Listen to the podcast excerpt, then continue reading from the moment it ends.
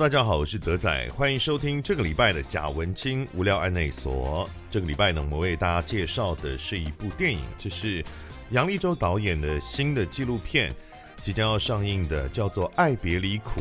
好，它是一个记录桃园龙潭的一条街上面的许多女老板的故事。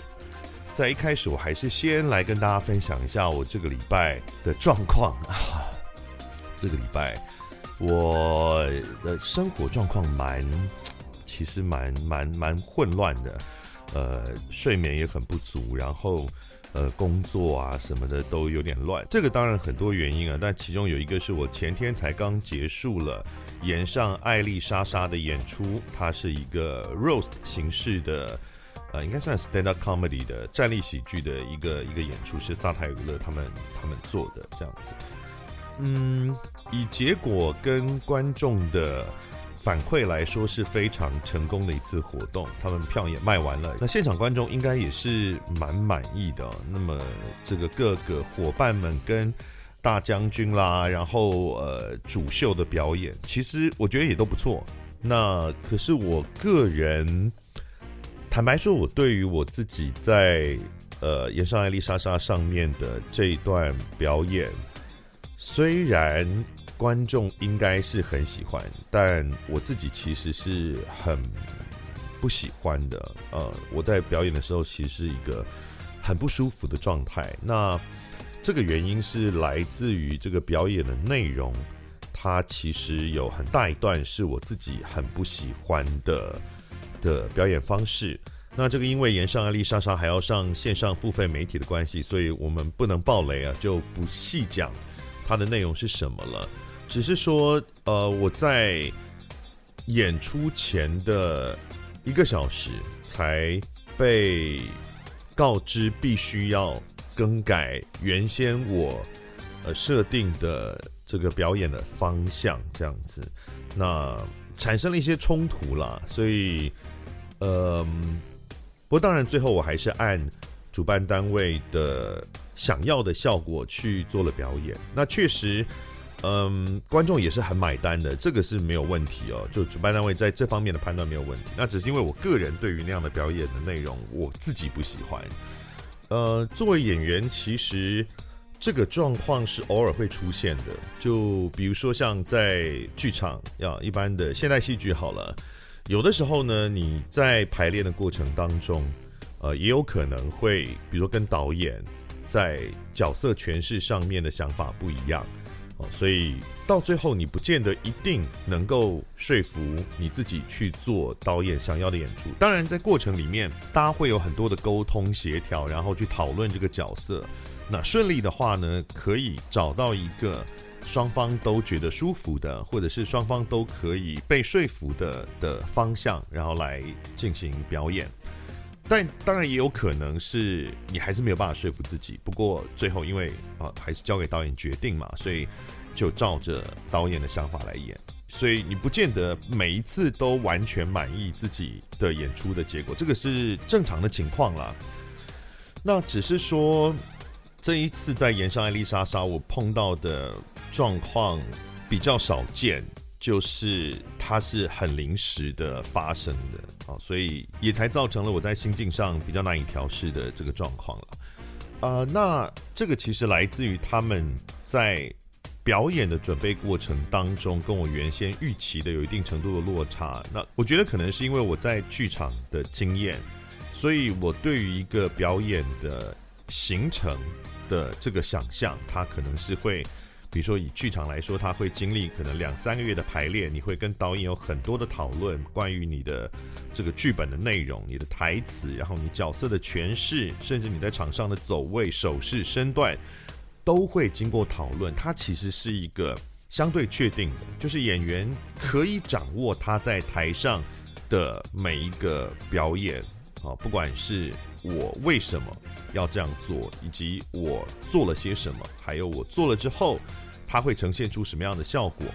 炎上艾丽莎莎的这个准备，相形之下是比较简单的，就是我们在演出当天之前，其实只有呃对过一次稿哦，就是稿子呢是共同发展出来哦，就是他们会给我们一个他们的版本呃，就是帮我们写的稿子，然后当然我们也是可以修改它，然后我们也照着我们的想法可能修了一个版本给他们，然后然后他们也再修改再回来，他来来回回有这样几次，所以稿子的生成会经过一个过程，可是实际上在见面对稿，详细讨论这个稿子的内容，其实只有一次，大概可能两三个小时的这个讨论的机会，也没有排练哦。我们就是当天到了现场之后，会有一个记排哦。记排就是其实不是排我们，记排是我们比较像工具，我们是让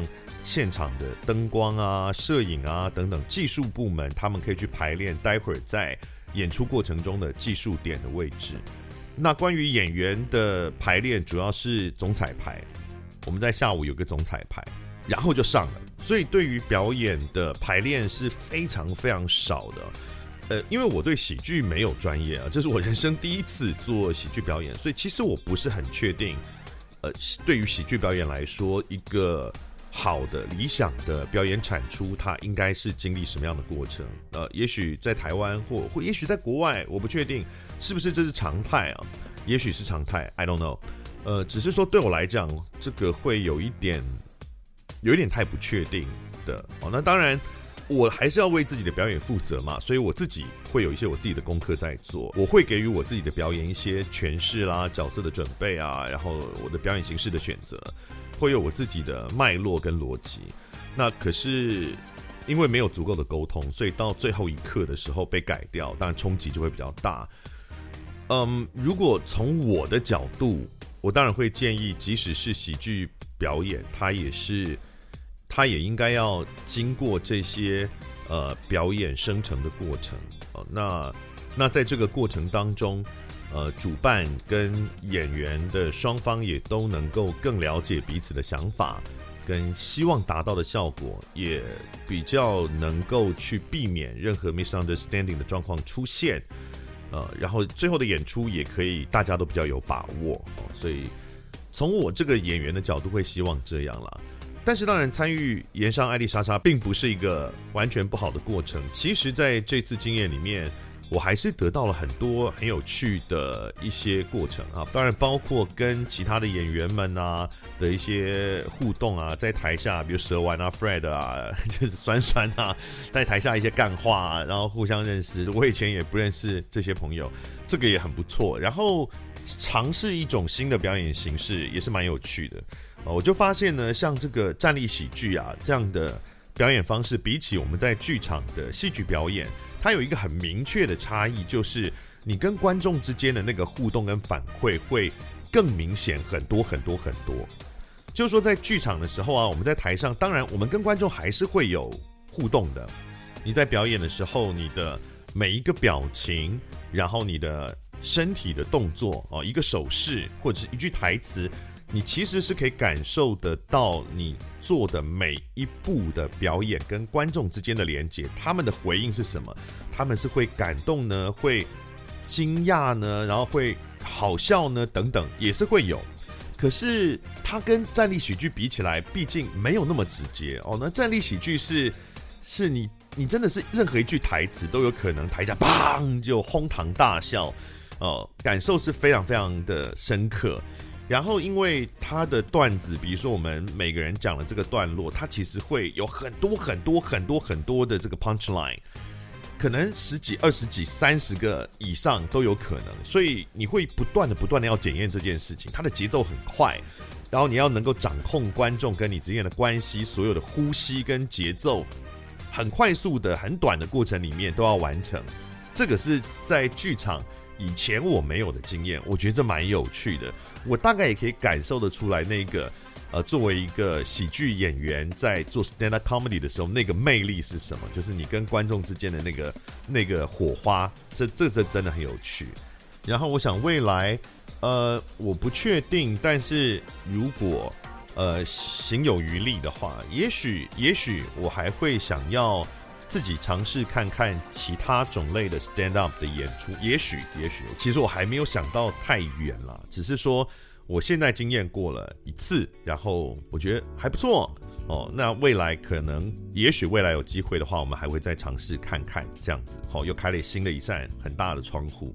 那无论如何，还是很高兴有这样的机会啊。其实这也不容易，也很幸运。也谢谢萨泰尔邀请我们。虽然当然过程中对我来说是有点瑕疵的，但是也是有很多的获得。这样好，那大家现在是看不到炎上艾丽莎莎的影片哦，但未来呢，他们应该会在哈密 Video 网红馆、Cat 网红馆上面呃发布。那大家有如果有订阅的话，就可以看到这个演出的状况了。其实我自己现在还没看到，好，到底在镜头前面是一个什么样子了哈。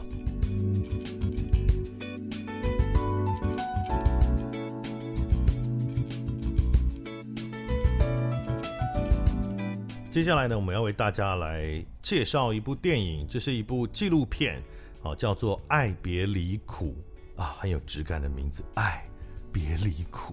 我们邀请到的是导演哦，金马导演杨立洲导演，你好，两千好，各位听众，大家好，我是杨立洲。哎，这个《爱别离苦》，它是佛教的纪录片吗？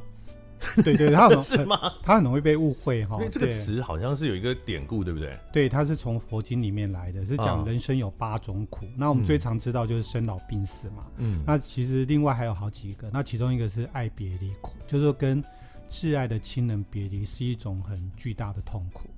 呃，生老病死是其中四种，对，它都是什么？叉叉叉苦。叉叉叉苦，生苦、劳苦哦，八种苦是。那爱别离苦是其中一种苦，对，爱别离是其中一种苦。那你刚刚讲说它是是什么样？跟所爱的人分离的苦，对，跟挚爱分离，哦、对，欸、所以这是被甩掉的苦吗？呃呃，或者有时候是至亲，比如说死亡啊，那、哦。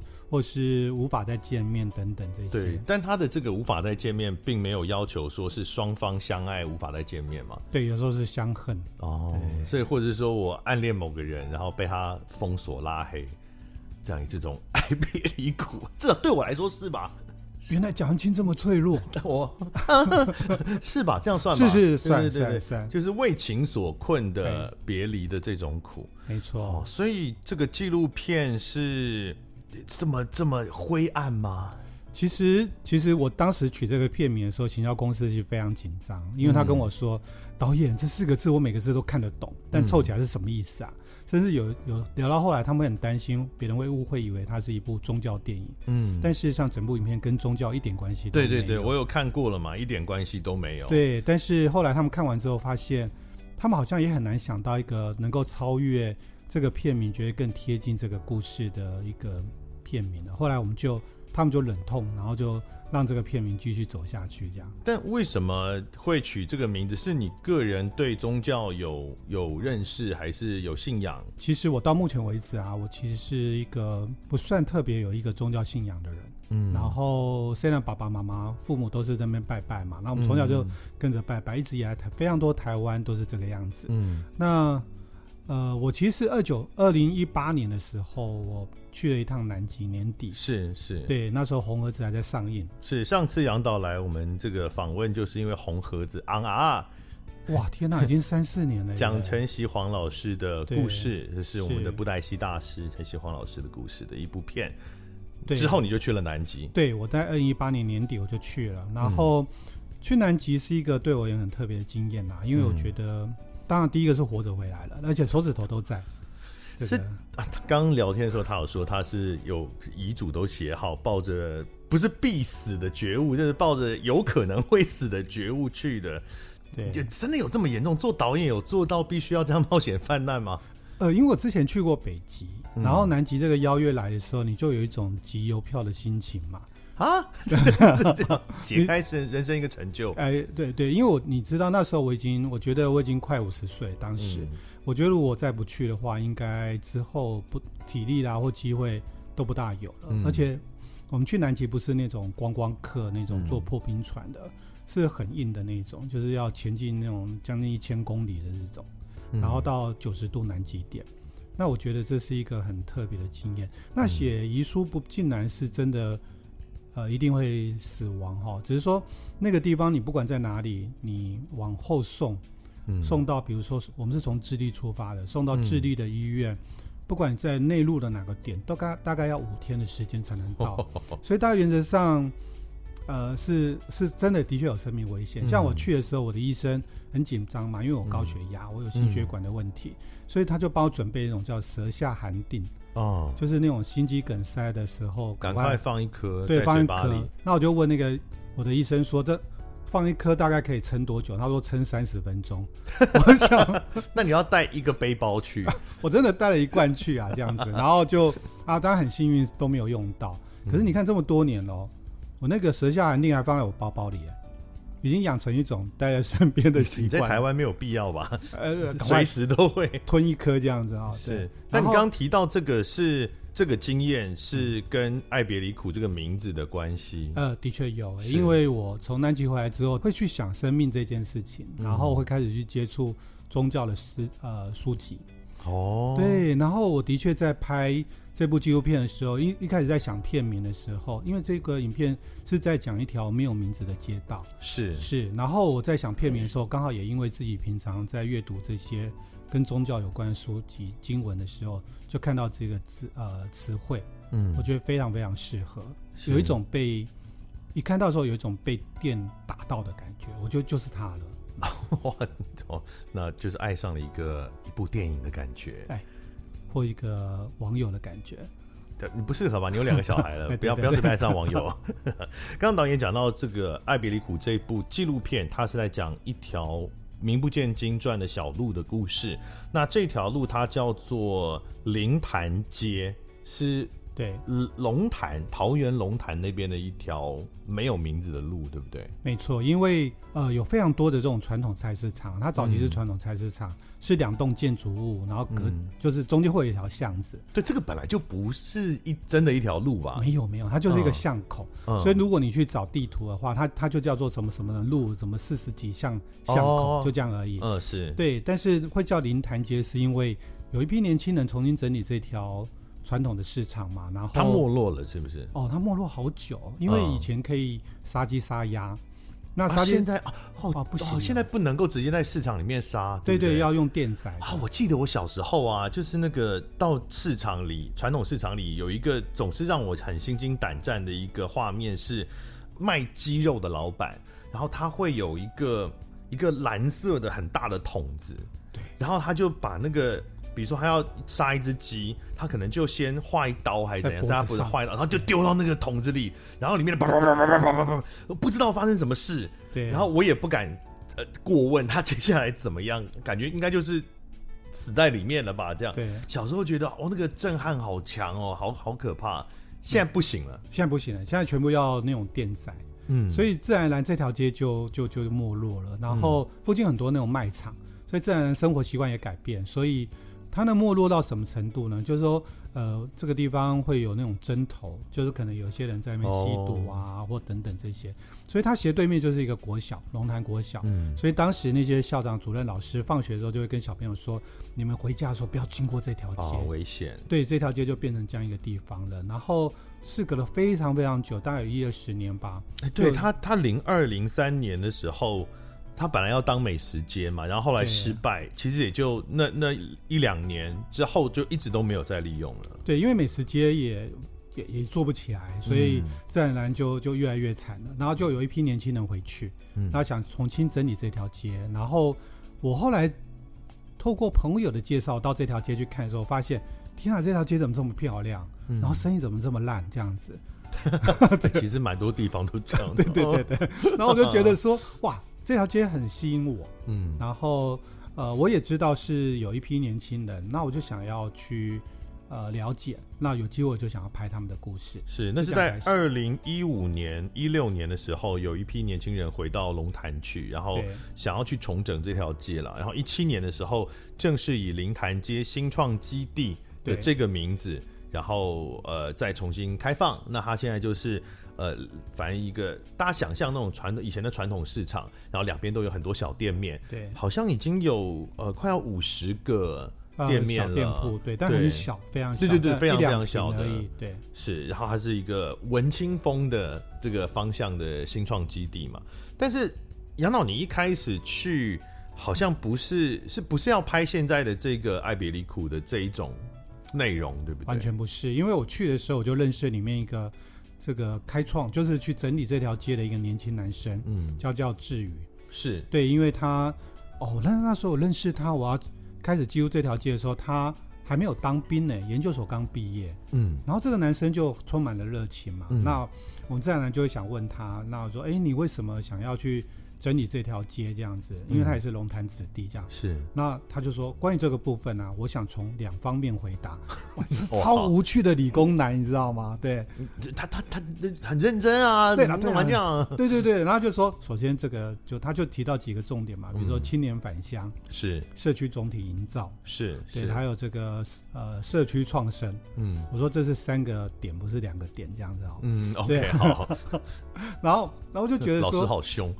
对对对对，然后就觉得说，哇，这个这个真不是我想要的啊！什么什么？为什么？这也很有趣啊，不有趣吗？有啊，我真的觉得青年返乡很热血啊！对，可是可可。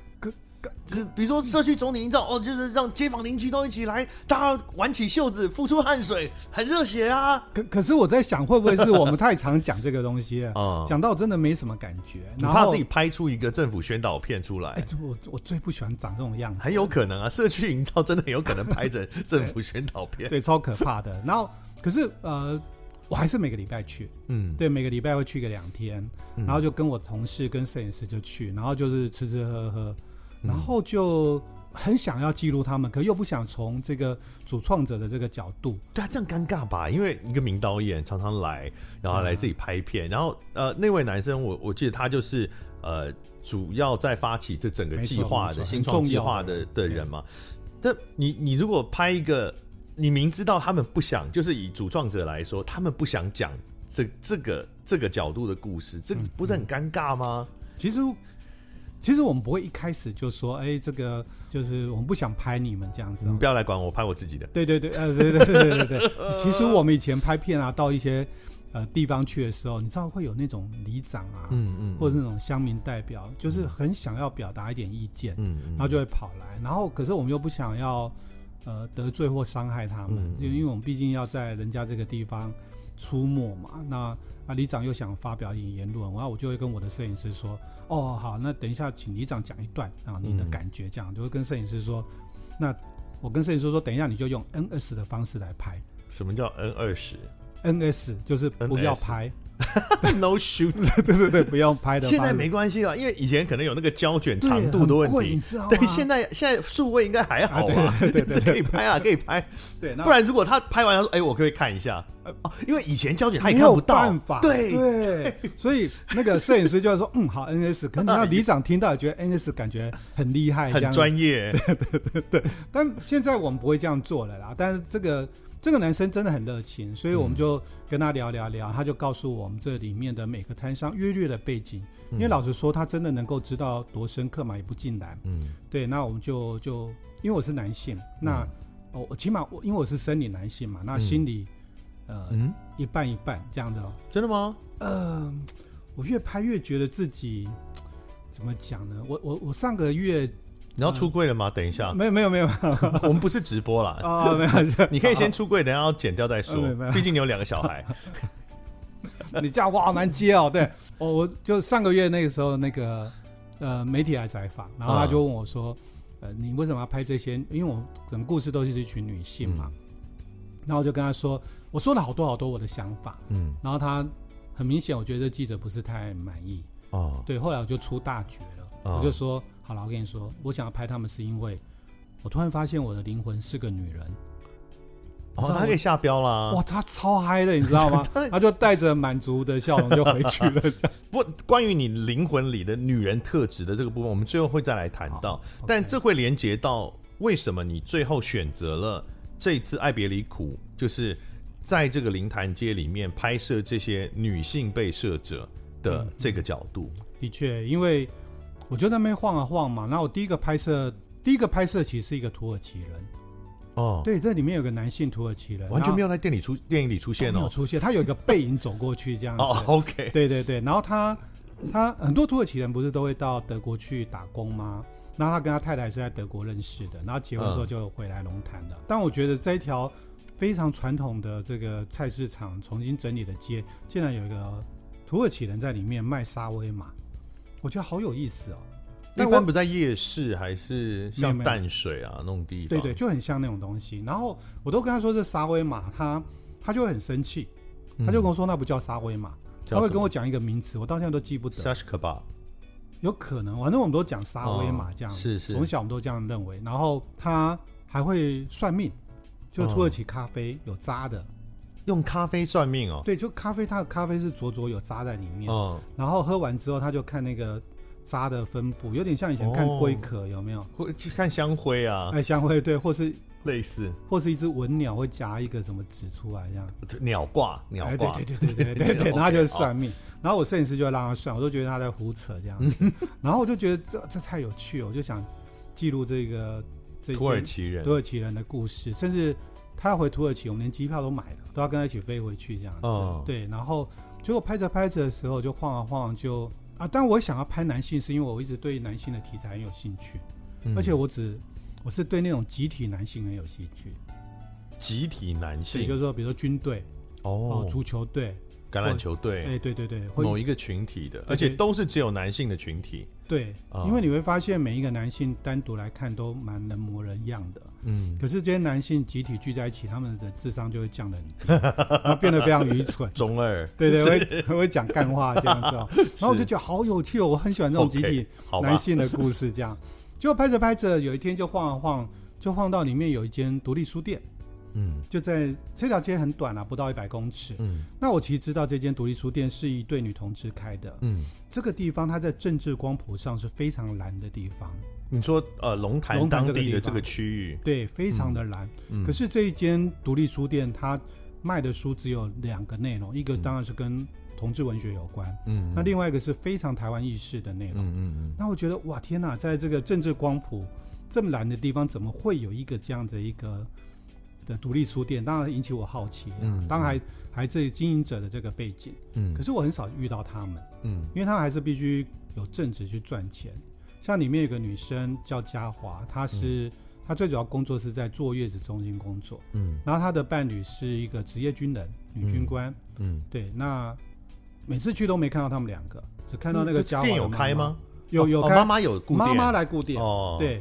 那妈妈顾店，我们又不想开发角色，因为我们角色已经非常多了，对对，所以很多家店，对，太多店，然后就只能跟妈妈打屁聊天。嗯，那在打屁聊天，大家都聊得很开心嘛。突然有一天，妈妈就突然问我说：“哎、嗯欸，导演，你会不会觉得我女儿不正常？”哇，那一刻我突然觉得有一些东西被被提醒。他讲的就是同性恋不正常这件事。对对对对，一个母亲嘛。嗯。然后我的摄影师当然很敏感，他就赶快把摄影机就。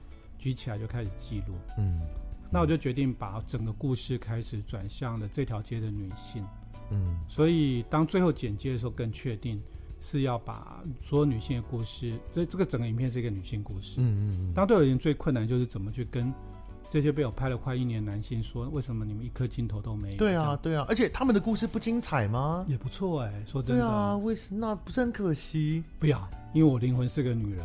你这样，你这就是性别刻板印象，你知道吗？开玩笑。我我妈妈是一个，她是一个非常安静的人。嗯。然后，她现在已经快八十岁了。她原则上几乎没有朋友。嗯。她的朋友，她少数的、少数唯一的朋友就是我父亲的朋友。嗯。所以，就那种结婚之后就把自己全部丢到家里面的那种状态。对。然后就。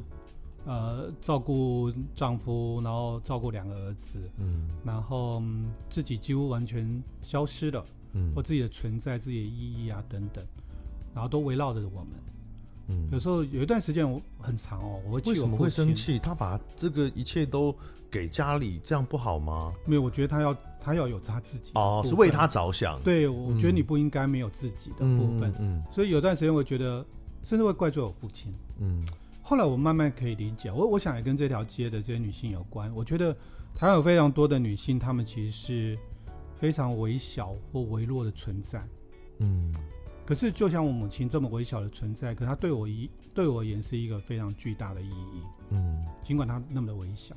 所以你在这些女性的身上都看到了某种坚韧的特质吗？是，她们都像我母亲一样，她们都是在台湾社会底下。可能是非常普遍的一群女性的样貌。嗯，可是我想透过一部电影、一部纪录片，告诉观众，她们是非常巨大的。像刚刚讲到这个独立书店的母亲，对，哦，她的独立书店的老板是一对 lesbian 嘛，对，然后其中一个是职业军官，然后一个是这个书店的老板，然后嘉华，他的妈妈问了你们说。我的女儿是某敬雄，对，阿内，这件事并没有到这里为止，对，你们有继续拍下去，对，哦，那当时你们也有去问那个嘉华关于他的同志身份跟家里出柜的问题，他是没有出柜的嘛，对不对？是，对，对，那所以这就是呃，我在看纪录片的时候一直很疑惑，也很觉得很困难的一件事情，就是。在没有接触之前，一直以为纪录片是记录一个寄存的事实的状态。可是，在拍摄的过程中，其实会改变很多事。对，那像在这个电影里面，两边都有，你们都拍摄了一些他们的想法，然后都剪进电影里面了。对，所以这势必就可以就会改变没有出柜的这个状况嘛。对，那你们当时是？怎么考量呢？就应该是早早就会想到，很可能会这样。那怎么办？我我懂意思。其实我拍纪录片一直以来，呃，我我以前可能受的一些比较古典训练，就是一个记录或观察者。可是、嗯、这么多年下来，我越来越觉得我，我我们拍片再怎么样都是一个参与者。嗯，就是我们其实参与到这这整件事情，我们参与到别人生命的、嗯、没有全部啦，我们参与到别人生命的某个。片段嗯的过程，嗯、所以就以刚刚蒋文清提到这一段的时候，我们那时候对我们也也每一部影片，我们都要让我们的被摄者看过，他当然有他的看法。嗯、那比如说，我们给嘉华看妈妈在店里面顾店的状态，嗯，呃，工作的模样，甚至他突然问我们，我们对他女儿的看法，嗯、或者是他对女儿的作为一个女同志，其实母亲知道，嗯，对，只是说他母女没有。讲开。讲开这件事情，嗯、然后他对于女儿的担忧或者是舍不得等等这些，嗯、那这些东西我们做了一个决定，就是我们把这样的一段影像想说给女儿看，嗯，那我们当然也想到，我们可能会得到反扑，嗯、对，就是被被拒绝，嗯、有可能会有不一样的情绪会发生，但我们决定让女儿看。你的母亲是很支持你的，所以这个风险可能是什么？比如说，可能是女儿生气，觉得说你怎么这是我们家的事，你为什么要管那么多？你拍这个到底是什么意思？对，诸如此类，诸如此类。对，你不是来拍纪录片而已吗？你为什么要干涉我们家的事？就类似这种，非常有可能。嗯这是第一个阶段。然后第二个阶段，当女儿同意了这个部分的进行，然后她的伴侣同意这个部分进行。第二阶段就是我们必须让这整个过程成为一部影片的时候。的内容的时候，他们同不同意让他被更多人看到，嗯，嗯，变成一部电影，所以我们一定会做一个动作，就是让他们看过影片里面的每一句话或每一颗镜头。对于女儿来说，中间还有一层，就是因为刚刚我们讲的是把妈妈的这个影像给女儿看，对，再下来是要不要把女儿讲的这段给妈妈看，因为讲了看了就是出柜了，是。再接下来才是大众嘛，是。但是你们就会去问女儿这个问题吗？就是你是你愿不愿意让我们把这个影像给妈妈看，或是剪到最后的片里面这样？没错，嗯。所以我们还会做了一啊、呃，做一场比较非常内部的小型的放映，是给他们看的，嗯、然后让他们确认每一句话每一件事情。嗯。所以我记得那次我们在龙潭国小一个小放映室。嗯然后，因为这部影片被后来那年被金马选进去，嗯、所以哇，时间压力好大哦，我就很担心做不出来，嗯、所以就想说先一定要给他们看，但也得让他们看过。嗯、那时候很担心他们要改一大堆这样子，对啊，嗯、哇，好紧张啊！但最让我感动是，当所有人要离开的时候啊，从那个小小视听教室、学校视听教室要离开，嗯、呃，像里面的某某就其他角色，他们就起身要离开的时候，就围着那个妈妈，嗯，然后就给妈妈拥抱。嗯，其实那幕我到现在都还记得，我其实是很感动的。嗯，因为我觉得妈妈刚刚在教室里面看的时候，她可能还是很忐忑，因为她不知道，呃，就我们这条街的这些呃邻居啊，他们是怎么看待我、嗯、或看待这件事情。嗯，可是大伙是给她拥抱这件事，我觉得我不敢说我做的是一件对或错的事情，但我觉得我有照顾到他们的心情。嗯、所以纪录片拍摄还不是放映哦，光是拍摄的本身，其实就对于这个。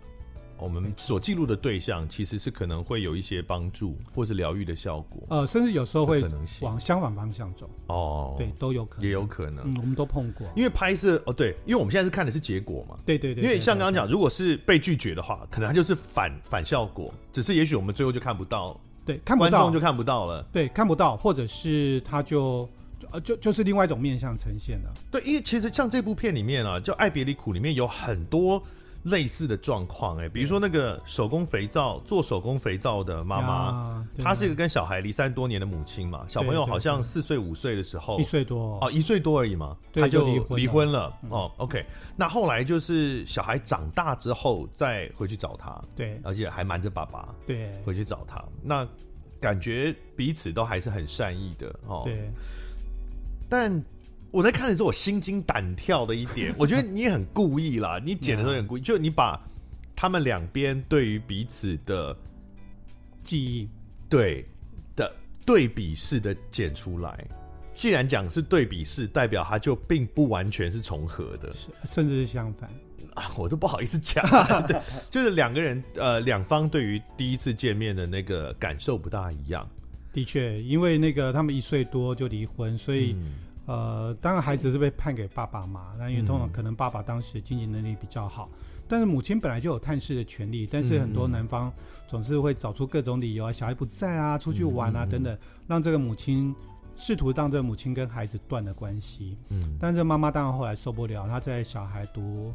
幼儿园大班的时候，就跑去冲去他学校偷看。对，幼儿园去偷看他。然后，当妈妈的记忆就是孩子看到他好兴奋哦，妈妈什么的这样子。对，哇，孩子心中还是有我，啊，还是想念我这样。是，那只是像蒋经刚刚提到，后来我们去找他儿子，嗯，已经他当时十七岁多，嗯，然后去拍儿子的时候，他儿子就提到，呃，这段记忆的时候，他说他不知道他是谁，嗯，他只觉得好像看过，但是妈妈反而陌生，对他很陌生。那妈妈。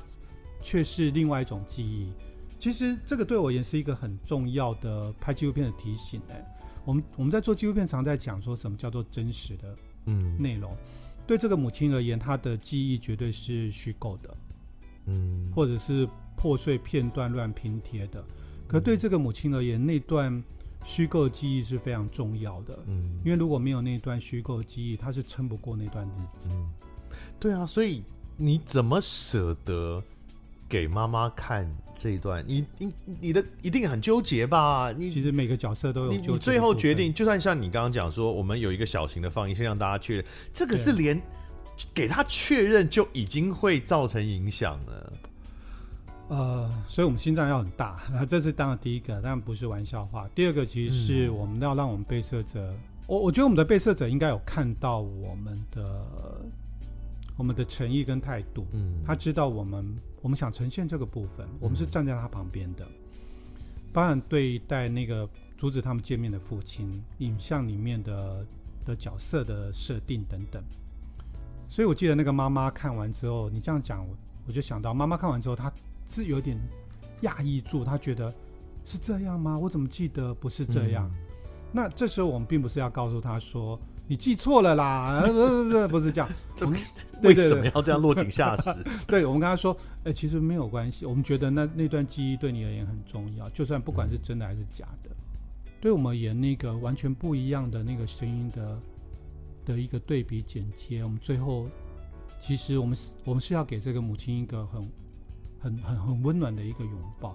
这这些一点都不重要，嗯，可是你可以走过那段，你其实非常非常的坚毅的。我觉得纪录片真的太难了，因为你如果是一般的剧情片、戏剧、戏剧一般的戏剧，对，因为都是假的嘛，或你就算是根据真实事件改编，它也是写出来的哈，有一定的虚构成分，所以没有这么多道德跟情感上的压力，你不会改变，至少在拍的当下，你不会改变现实什么。当然，电影出来自然有它的影响力啊，那是另外一回事。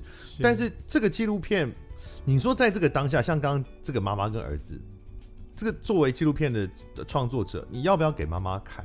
她能不能受得住？对，那有没有可能变成一个悲剧？很难讲啊。呃，我们也没把握。对啊，很难讲嘛。那你说如果哦、呃，那不管给给看的时候，如果是不好往不好的方向发展，那对你们的创作来说，其实也是一个，比如说浪费或伤害。我拍了一大堆，可是可能有些都没办法呈现出来。到最后，如果因为这整个过程，它不见得是像我们戏剧这样，我要怎么写本，怎么拍就怎么拍。那到最后呈现出来的，又是不是原来自己所想象的那个真实的样貌呢？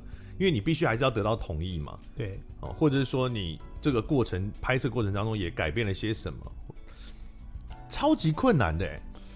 有啊，那个 其实其实还有一个角色，我们就是里面有一个奇姐。嗯嗯、就是不管冬天夏天穿黑皮衣的这样，哦、然后叼一根烟抽烟的样子，很像红星十三妹这样。嗯嗯嗯，对。然后他呃是那个先生卖菜的那个吗？对对对，卖菜的那个，十八岁就结婚的饰品店老板娘。对，没有错。然后他、嗯、我们他是我们非常慢非常晚才开始拍的角色。嗯，那因为他他都远远看着我们，就是你们这群人在搞什么鬼一样。然后他叼根烟的样子，让我们不敢亲近他。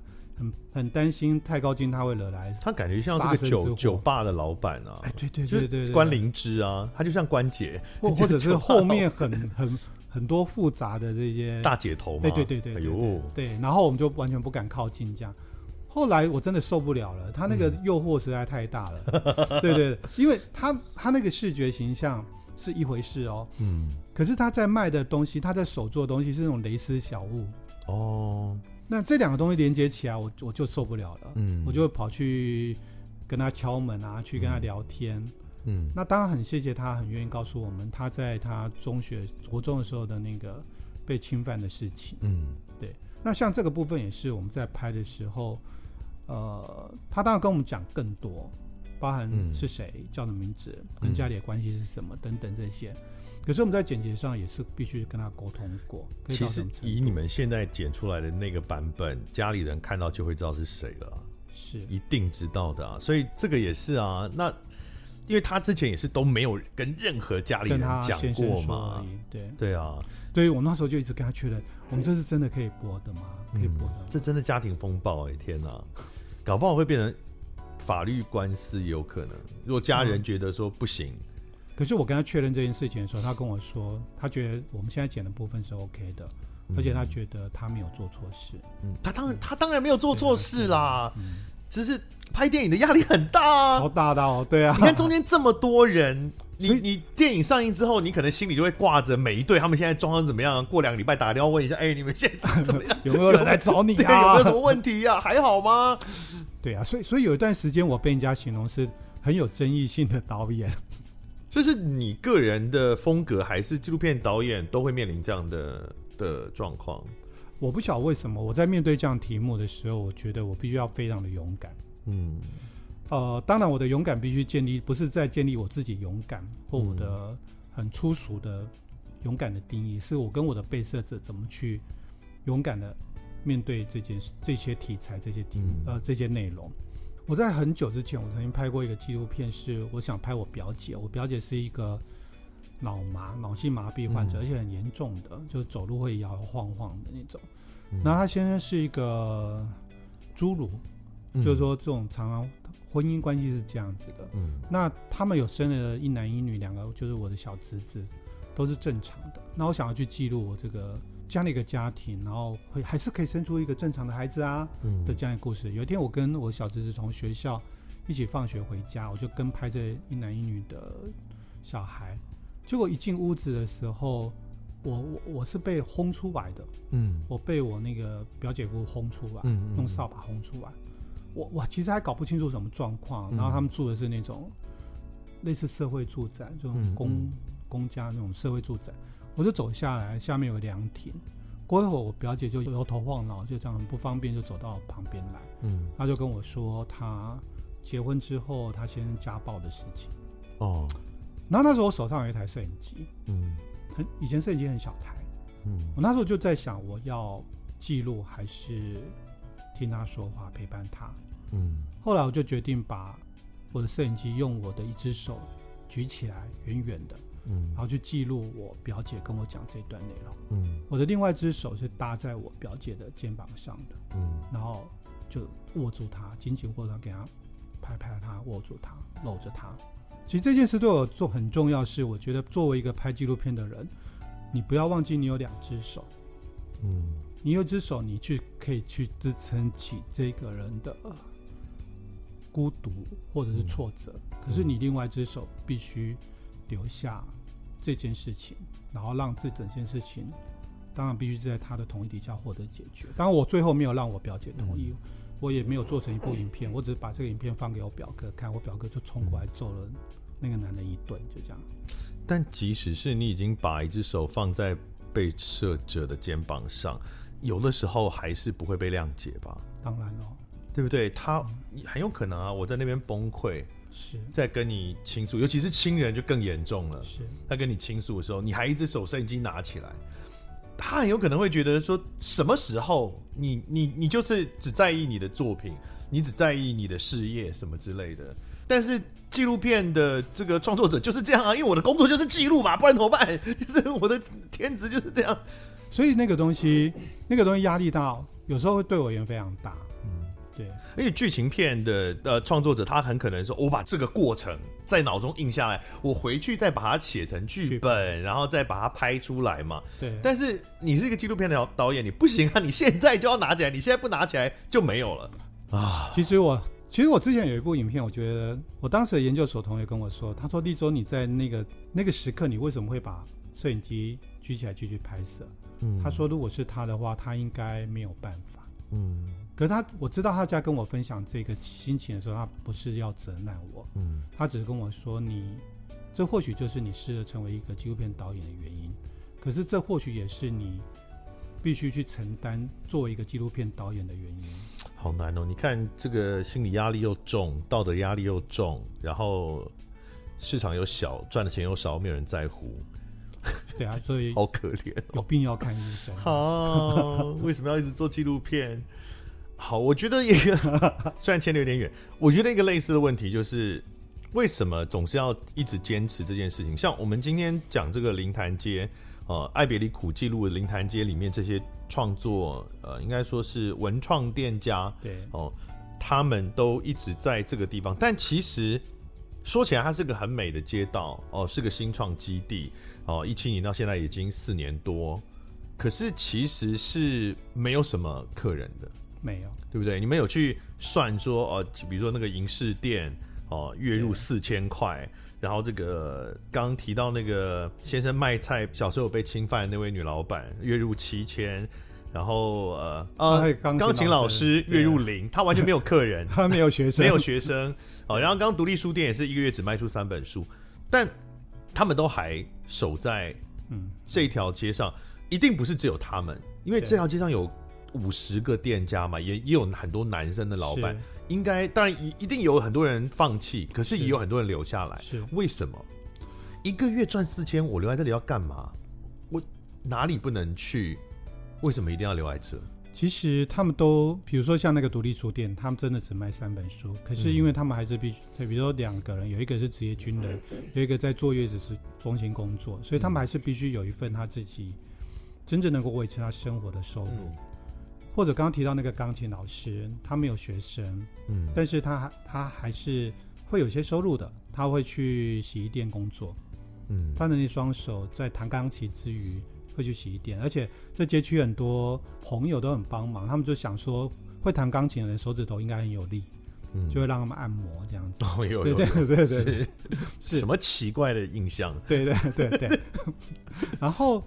其实你不觉得吗？我觉得这些人超棒的，嗯、因为他们知道有一种东西叫做梦想。嗯，然后这个梦想，他们并没有因为那些很凄惨的数字而放弃。嗯，你今天如果问我拍纪录片，像刚刚你提到说我拍纪录片，我们的收入等等这些东西，嗯，可是我可以去拍商业广告，嗯，我可以去拍很多洗发精广告，我也拍，哦拍很多麦当劳广告。好，你知道吗？客户就要求我拍在空中相撞的汉堡啊！对对 对，为什么要找你来拍空中相撞的汉堡？对对对对奇怪。对对，以前就会拍很多奇怪情况，就是甩头嘛，然后就对镜头说：“没想到十天可以如此流量，就是 是是是这些广告润丝巾。对，可是我们还是我们还是有非常我们热爱的事情，就是拍纪录片。嗯，那我觉得在他们身上看到这个东西，我觉得这个东西超超棒，因为这个东西我在我母亲身上没有看到。嗯，我在我母亲身上没有看到这个东西。梦想。对。哦，因为你的母亲就是守在家里了，对，所以她并没有去追寻她的梦想。没有。嗯，我当然我会觉得这样是不对，但我我这样讲也，我我应该我应该让我母亲来说这件事，但我知道她不会说，她也不知道该怎么说，以我对她了解。可是我看到这群女性们，尽管在这么艰困的条件背景底下，嗯，他们会坚持他们在意的或梦想的事情。当然，那个银饰店老板他先在卖菜啊，他们也可以去协助卖菜等等，他们总是会找到一个支撑下去的方法。嗯，梦想或者是家的感觉吗？有一个属于自己的空间，我应该是这样，不见得是家，嗯、是属于自己的空间，不附不依附于别人的自己的空间，不依附于。另一个男人的或女人的空间，对，不依附于别人的。就虽然这里可能我赚不到什么钱，但这是我的地方。我行有余力的时候，我可以回到这个地方，这是我的。我觉得你提的这个观，这个观察其实更贴近哎。嗯，因为我我那，你记不记得影片最有提到一个东西？当然它是一个字卡，就是说，嗯、其实会每个人都会有一个东地方在你最。嗯脆弱的时候把你接住，接住，嗯，对他们而言，其实就是这个小小的一坪多的空间，嗯，他们今晚在外面，不管在都市还是在哪里，或者在原生家庭，满身伤痕，可是这个空间会让他们非常安心。因为很可爱一点是，他们明明礼拜一、礼拜二是放假的哦，可是这里面很多人，他们一二还是会跑去这个地方把店打开。租金是不是非常便宜啊？哎，你从哪里看出来的？从他们一个月就赚四千块看出来啊！如果租金是两万的话，怎么成啊？好，我们最后就回到你灵魂中的那位女性，你如何感知你？当然，生理男这个就不用讲哈。如何感知你在心理部分的所谓男性跟女性特质？你怎么描述你自己？或者说，你从什么时候开始意识到你自己的灵魂不应该用单一的性别来叙述或表述？我现在很难追溯追溯到很很小的时候，但是我在读研究所的时候，我会看到一些我很欣赏的老师、教授等等，我会非常的那个不是只有崇拜哦，甚至会有一种觉得很很很想要亲近啊等等的这种感觉。好，亲近到什么地步？亲近到到什么地步呢？啊，拥抱。然后呢？就这样子啊，不够啊！啊，对。然后慢慢的，我自己在做很多纪录片。刚提到我很喜欢记录集体的男性，嗯，对。那我觉得集体男性实在太有趣了。然后这这个念头基本上就是一个很情色的念头，真的哈、哦。集体的男性就是会发生点什么事啊？而且我拍当时以前拍集体的男性，比如说拍那个足球少年，嗯，对，奇迹的夏天，你知道一群少年，然后。踢完球之后，他们一起洗澡。你知道这是多少同志 A 片的剧情嘛？啊？真的吗？对啊，就是橄榄球队啦、足球队啊，然后这个在球场上抱来抱去，然后就衣服就脱掉了呀，根本就还来不及一起洗澡啦。哦、是啊，我就觉得集体男性好有意思，这样啊。当然，我身旁有一些同志朋友，嗯，那一直像我，我非常好的一个朋友就是陈俊之导演，嗯嗯，对，非常非常在。我去南极的时候，他去世。嗯，呃，我们这部电影《爱别离苦》最后也有呃向他致敬嘛，是是怀念他。呃，我认识他超过二十年，然后他非常努力在同志运动的推动上面。嗯、当然他，他他是一个超级三八的导演这样子。嗯、然后我跟我太太，我们我们相识，跟他相识非常久。嗯，我们甚至以前到日本去从事呃去参与影展的时候，为了省钱，嗯、我们三个人是一起睡的，所以我们感情非常非常好。嗯，但是我太太知道，她必须睡在我们两个中间，这样。为什么？没有啦，她想保护我。没有啦，开玩笑，开玩笑。哦、你太太要睡在你们跟她的陈俊志导演的中间哦。好，OK，保护她吧。嗯，哎哎哎，好 好，然后然后后来，当然我去了，刚提到我去南极的时候，他他去世是。我是回到智利，因为我去南极是完全没有接到任何，我们那里是没有任何通讯的，嗯，所以我回到智利的时候，当然，呃，我太太也好，我家人也好，就我朋友就告诉我这件事情。嗯，那呃，我记得我我哭得很惨，嗯、对，然后那是我很呃很重要的提醒。嗯，就是我认识他那么久，我我这么说，我认识他很久，我也在纪录片这个领域工作很久，但我从来没有为同志运动或同志的议题有任何的贡献。真的吗？你的纪录片里面这么多没有同，因为你知道同志议题是多么流行的一个一个议题啊！我一部我一个都没有拍，欸、一部都没有，连提都没有提。为什么？为什么？你为什么讨厌同性恋？我我没有讨厌同性恋，我没有我没有拍我没有拍原因是因为我觉得，嗯、我觉得有一个人做的比我还要好，嗯，就是 Mickey，就是陈俊之导演，嗯，是是，他做的比我还要好，嗯，所以我我不觉得我需要去做这件事，嗯，可当我南极回来之后，他走了，啊、呃，我去他房间，拿屋子，然后去这，呃，我有他房间的钥匙的，有好到这种地步。对对，我们真的没有什么。嗯，我目前没有什么，以后应该也不会有什么。没关系，我们可以剪接，你不用 担心。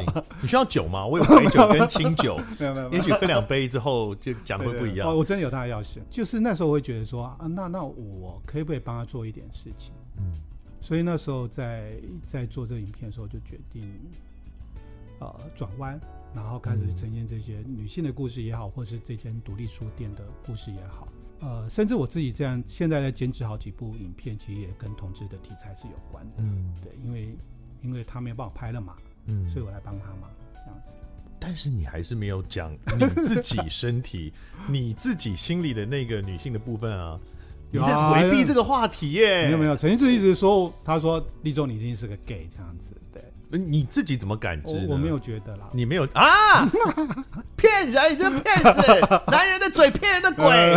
好，说什么什么最女人的作品？你看你们的 DM 上面就写金马导演杨立洲最女人作品，还说什么 DM 是选了一个你被掰弯的版本？骗人啊！真的啊？他们是这样写吗？对啊。啊，我不管，我要认定你跟陈俊志是在一起。好了，这是《爱别离苦》这部纪录片，它记录的是桃园龙潭灵潭街新创基地啊的一群女老板们，对。女性的这些店家的主人们，他们的生命故事，然后用记录这女性的视角啊来呈现他们的人生，在二零二二年今年的二月十八号礼拜五上映，对，是。啊，然后呢是杨立州导演最女人的作品，怒，我一直在翻白眼，Podcast 看不到。好，这些人生故事真的，我觉得讲这些人生故事都很有趣，好像也不大对，因为其实每一个人的人生故事都很有趣，嗯、那只是说我们有没有办法去拍得出来。我觉得杨导最厉害就是，其实他前面也有提过，就你很容易得到别人的信任，嗯嗯，所以他们愿意信任你，然后。一方面是愿意信任你，然后把他们最幽微、最细微的这些最不被外人知道的故事讲出来，然后再者是因为信任你，所以愿意让你把这些故事呈现出来，那所以我们才看到这么精彩的一部纪录片哦，大家可以去看一下《爱别离苦》，二月十八号上映的杨力州金奖导演的纪录片。谢谢，谢谢贾文清，也谢谢。大家支持杨力州最女人的作品，骗人。好了，拜拜拜拜拜拜拜拜拜。感谢收听贾文清无料案内所，欢迎到脸书粉丝专业贾文清德仔留下你对节目的感想哦，下次见。